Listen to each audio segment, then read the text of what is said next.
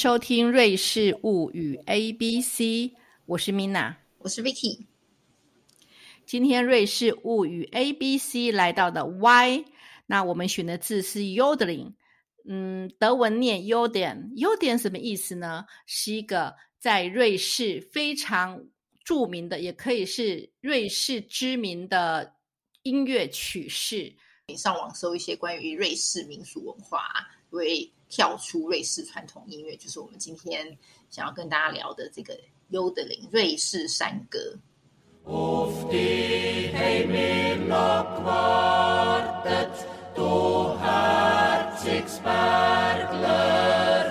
瑞士山歌到底起源于何在？为什么会有这样子的音乐曲风呢？呃，就是我们现在可以找到的一些资料就有显示说，其实它的起源可以追溯到差不多一五四五年，十六世纪左右。然后，因为它是起源的地方呢，是在瑞士中部的山区嘛，就阿尔卑斯山山区，那是一个比较荒凉啦，然后人烟罕至的地方。那你可以想象说，在那样的地理呃环境当中呢，就是有即便有人类的聚落，但是都是相隔有距离的一些村子。然后在这样子呃的地理条件里头呢，村子跟村子之间要沟通的方式呢，就发展出一个优德林的形式。就你可以想象说，空谷里头、山谷里头有回声啦，或者千里传音啊。那这些去一开始用优德林来沟通的人呢，就是那些牧羊人。然后呢，用优德林这个方式呢，你又可以召唤你的牛群，叫牛吃草的时候不要走太远。然后你也可以。把你的讯息从这个村落传到那个村落，然后从这个山头到另外一个山头，所以它最起初的一个作用呢，就是一种沟通的方式，这样子。那它也不太有字，只是一种回音，所以是一种没有字的一个音乐的回响，是吗？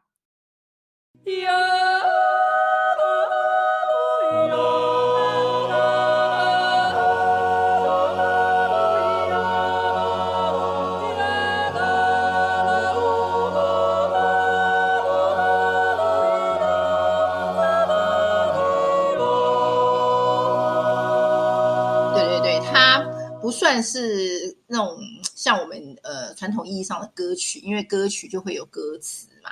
但是优德林的这个起源是没有歌词，它比较是一个呃，就是人声，然后发出那种很悠长的呼喊的声音这样。然后那讯息呢，就是我们读到的资料，就是说它是很简单的讯息。那讯息就是真的，比如说 “hello”，嘿，我在附近哦，或者是“哈，我要去吃饭哦”，就是你可以想象在那样子。田园的环境当中，他们沟通都是一些很简单的讯息，这样子。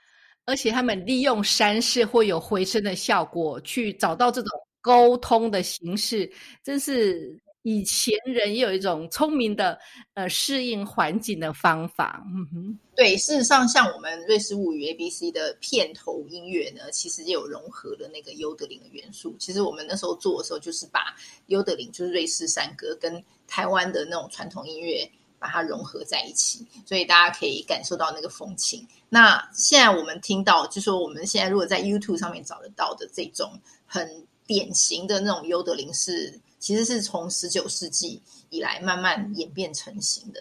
那它最经典的一种曲式就是形式啦，就是那种人声吟唱，然后高低音的转换，就是真的，其实还蛮考验技巧跟肺活量的。你要在高山里头唱出那么悠长的嗓音，你这气真的要很长，比气长。然后呢，通常就是有不同的声部嘛，就高音跟低音重复交错的出现，然后。当然就是采用头腔共鸣，腹腹部跟头腔共鸣。那除了人声以外，就是人的声音以外呢，有时候也会搭配，比如说像阿尔卑斯长号啊。大家如果有看过一些影片，就是一些在山区里头那种，呃，通常是男士，然后吹着那种超长的一个号角状的乐器，就是阿尔卑斯长号。然后也会搭配那个牛铃。好，牛铃就是挂在牛脖子上，会那种咚咚咚咚咚咚的声音，很清脆，然后很简朴的声音。然后也会搭配，比如说一种瑞士手风琴。如果你用瑞士德语去发音，就是 Schweiz Orgel，就是呃 Schweiz 就是一个州嘛，然后 Orgel 就是它其实从 organ 就是风琴那个字来，但是。有加一个力，就是 L I，就是把它可爱化，就是小手风琴这样，这种瑞士的小手风琴。所以你有了人声，然后有了这些简单的乐器，你就可以把整个音乐堆叠出呃比较丰富的层次，这样而且很具有这个田园风情。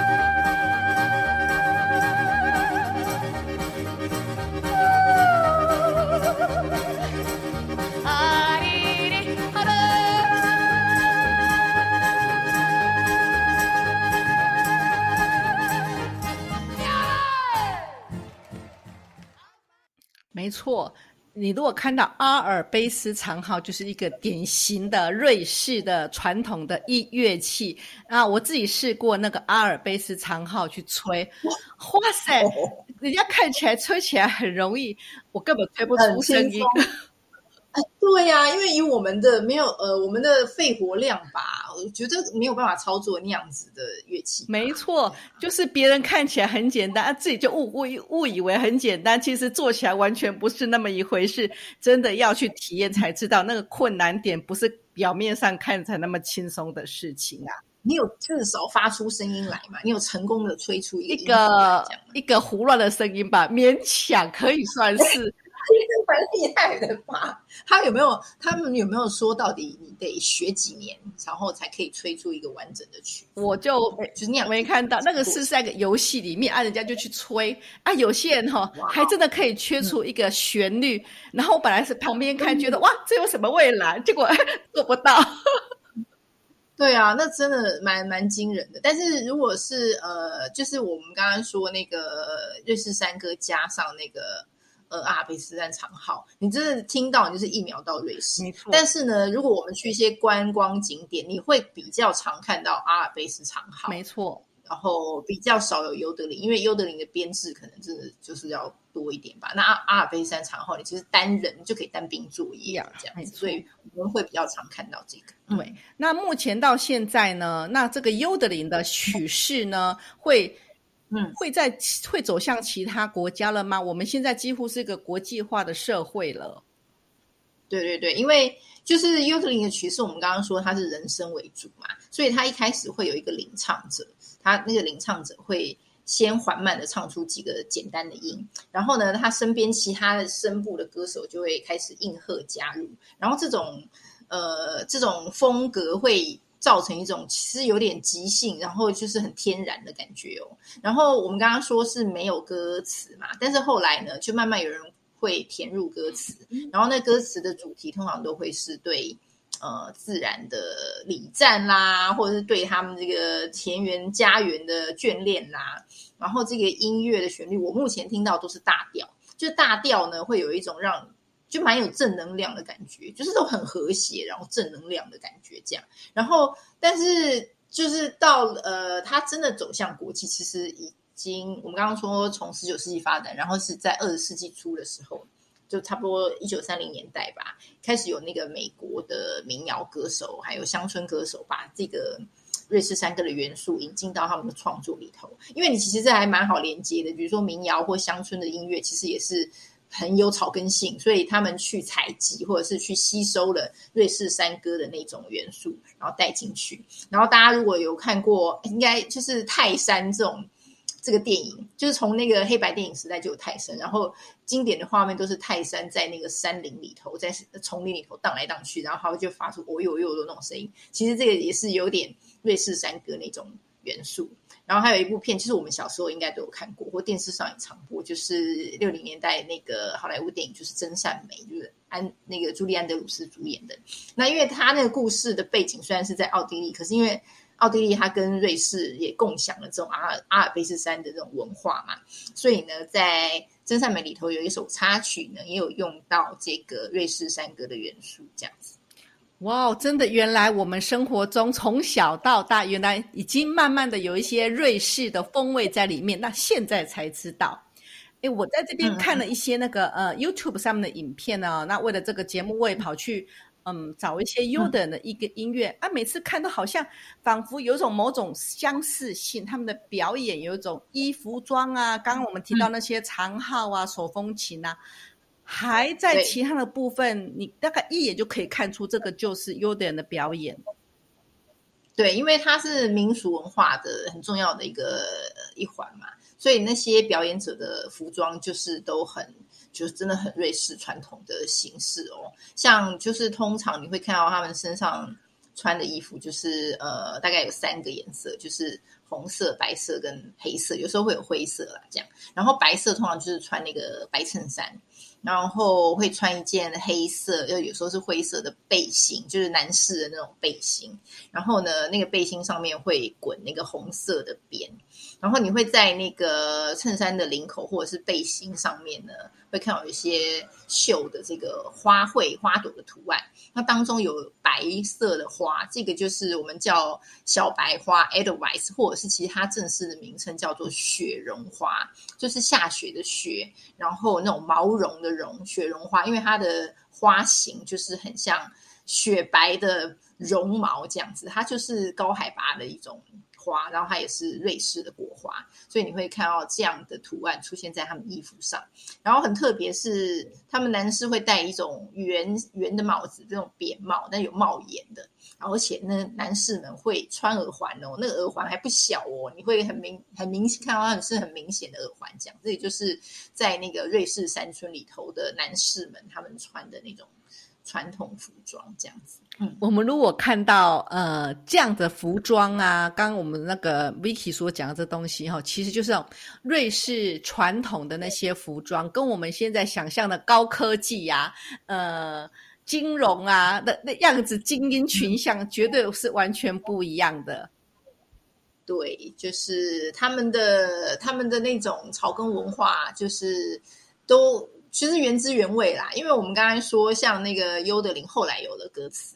然后呢，呃，歌词呢，如果现在去去查的话，大概那些歌词大部分哦都是德文，呀呀，那有一些法文，然后但几乎没有意大利文，还有那种我们之前有介绍过很冷门的第四种官方语言就是罗曼语，所以你可以想象说，呃，就是优德林瑞士山歌，它的主要的地区就是德语区，那。德语区又是瑞士最大部分的区嘛，所以就是它算是最具代表性的瑞士文化。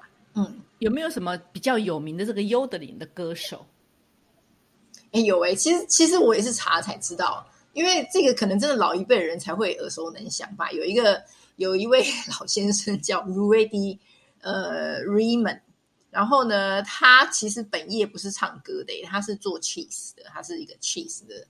呃，是呃，就是做 cheese 的师傅这样子。然后他的那个招牌歌曲是叫做《s h a h s e p l i 但这个我去查，我觉得超妙，因为 Shahar Sapli 其实是一个人名，但是呢，我们印象中西方的名字啊，就是前面是名字，后面是姓。但是这首歌的歌名是在形容 Shahar Sapli 这个人。事实上，呃，前面的这个字是他的姓，然后 Sapli 才是他的名。所以有一些老老派的这种呃，就是在那个阿尔卑斯山区称呼人的名字的时候，跟我们中就就那种中华式的有点像，就是姓在前面。然后名字在后面有这样的使用的方法。然后他有一首歌呢，就是就是我刚刚说的这个 Shake s a p l y 这算是老一辈瑞士人啊，他们心目中就是国国就国民金曲的感觉啦，国大概像我们的熊巴掌吧，我也不知道，或者是那个望春风这样的这样的点。吧，对对对，就是那种老老一派的国民金曲就对了。然后现在网络上也都找得到，就在蛮可爱的。那对呀，这样哎，从一九一九十九世纪到二十世纪的发展，哎，那到现在各种音乐曲风都蓬勃发展了。有没有什么地方会把这些与音乐的曲式也加加进去呢？好像就是因为它是一个很。很好，呃，吸收的元素嘛，所以有一有一些跨界的尝试，就把它加入，比如说摇滚乐，还有电子乐啊，或者是任甚至那个饶舌乐。然后据说，呃，二零一八年的有一首法国的洗脑金曲，法国就是那种点阅率超高的那个神曲，就采用了这个优德林这种形式。但是呢，他那那个一个女歌手唱的，但他那歌词完全是自创的，他他听起来好像是。煞有其事的一种语言，但其实并没有任何意思。然后这个曲子有得到正反两面的评价，这样子就是有人去批评他说：“你干嘛吸吸纳别的国家的文化？”或者是有人说：“为什么要这么就是有点那个 provoking，有点争议性的自创语言？”这样，但是他反正就是在二零一八年的时候，有一个采用瑞士山歌元素的法国高点阅率的金曲，这样子。Yodeling 这个这个风格哈，真的是可以慢慢的渗入的，或是在很多艺术方面呐，创作都把这个元素纳进去啊。你这样讲，我我想到有一个那个瑞士的作曲家叫做 Fabian Müller。Fabian Müller 是一个知名，呃，瑞士当代蛮知名的呃作曲家，而且跟他跟太他的太太还颇有跟台湾颇有渊源。你知道什么渊源吗？他的太太是台湾人，哦，所以所以算台湾女婿，对，他是个台湾女婿。然后他太太也是一个音乐家，是一个大提琴家。那他们两个呢，身为一个作曲家跟音乐家，就常常合作台湾跟瑞士之间的。呃，曲风交流，比方说他可能会在台湾进行瑞士之夜，然后在瑞士做一些跟台湾相关的音乐结合，那将瑞士的山歌，呃，就是尤德林的曲风，跟台湾的原住民的音乐，哦，像阿里山，是不是？哼，那个什么阿里山的姑娘，哦，那首歌就可以结合起来，做一个融合的曲。曲子，那他在去年，呃，二零二二年的时候，也有发表一个新作，呃，不是他在二零二一年十二月的时候首演的，呃，他叫做埃格尔，埃格尔是呃瑞士一个非常有名的山峰，中文叫做艾格峰。那他那时候呢，那那个。那歌剧内容是描述了一个一九三六年的一个登山的呃山难事件啦，有四个人呃遇难啊，包括一个非常有名的那个登山家。那你知道我们之前也介绍过，那个瑞士的山是非常著名，就在我们前面那一集就讲了 Wander。那艾格峰是特别北北北北壁的话是特别艰辛的一个那个爬。对登山者来讲，那他这个歌剧里面呢，他就用了优格这个曲式，所以我们可以发现哈，这个优点中从从几从一五多少年走过来这样，它就慢慢慢慢的发展，变成一种音乐的形式。对这个艾格风，其实我们呃之前除了我们上一集上一次讲践行嘛，还有一集就是。呃，少女峰的绅绅士那一集，就是有讲到少女峰。其实艾格峰就在少女峰旁边哦。就是我们那时候有讲到少女峰旁边是那个僧侣峰，僧侣峰旁边是艾格峰，所以我们称之为三峰一线，嗯就是你看到少女峰，你一定会看到艾格峰，虽然它比较矮一点，嗯它虽然比少女峰矮，但是呢，它的那个山壁的陡峭度就是非常惊人，嗯所以它成为那种极限运动登山者最想讨挑战的一座山之一。那就是像你刚刚说的那个山南，这真的是很有名，就是在北墙，就是它最陡峭的那个山壁，就叫就是面面向北边的北。北墙，然后这个北墙就是还有另外一个名名字，就是叫做死亡之墙，因为这个就是这个山难事件，它非常的悲壮，所以因为很多人挑战失败这样子，然后而且是在我们刚刚说一九三六年嘛，那个时候登山的呃技术加上设备都不像现在那么先进，所以它难度当然就是可以想象要更高。所以这个艾格峰真的就是一个很重要的地标，然后也是一个极限运动界一个一个一个指标性的目标，就对了。哇，我觉得我们蛮厉害的耶！我们从优的讲到山，讲到山歌，然后讲到音乐，讲到曲式。好了，我们回到优点好了。优点，呃，既然我觉得他们呃，瑞士是有些协会在致力于保存跟发扬这样的音乐曲式的，我也觉得他们的文化推展运动其实是很有系统的在做的。那到底还有什么活动是在进行这个推广的呢？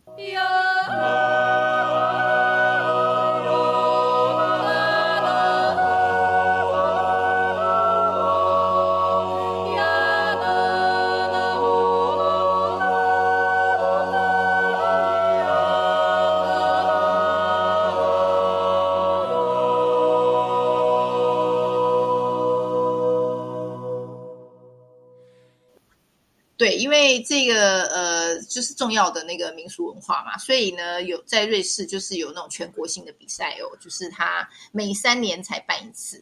然后呢，刚好今年就是在六月中的时候，六月十六号起三为期三天的一个比赛，然后它会在楚格，好、就是 ZUG 楚格这个州，然后他会在湖边搭台。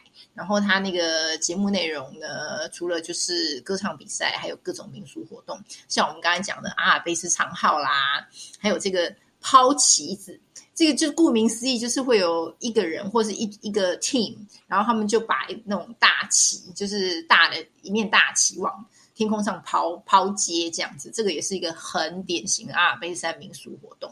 所以它这个比赛呢，会结合这些民俗活动，然后它是售票的一个活动，但是票价也不贵啦，就是大概二十到四呃四十法郎左右。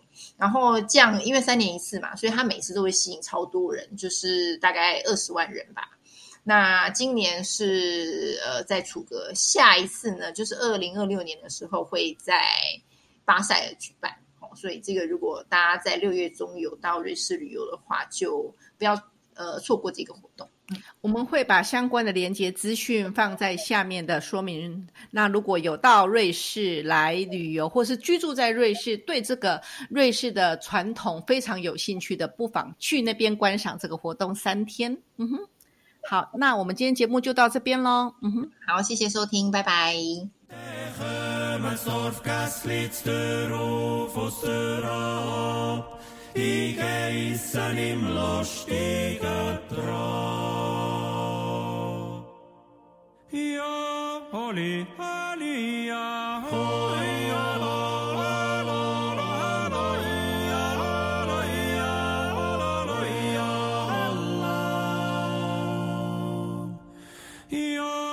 holy, holy,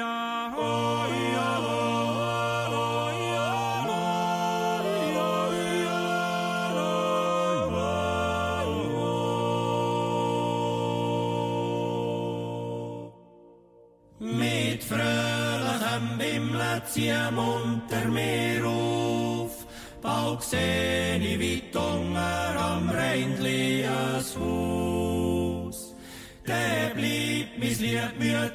mis amor.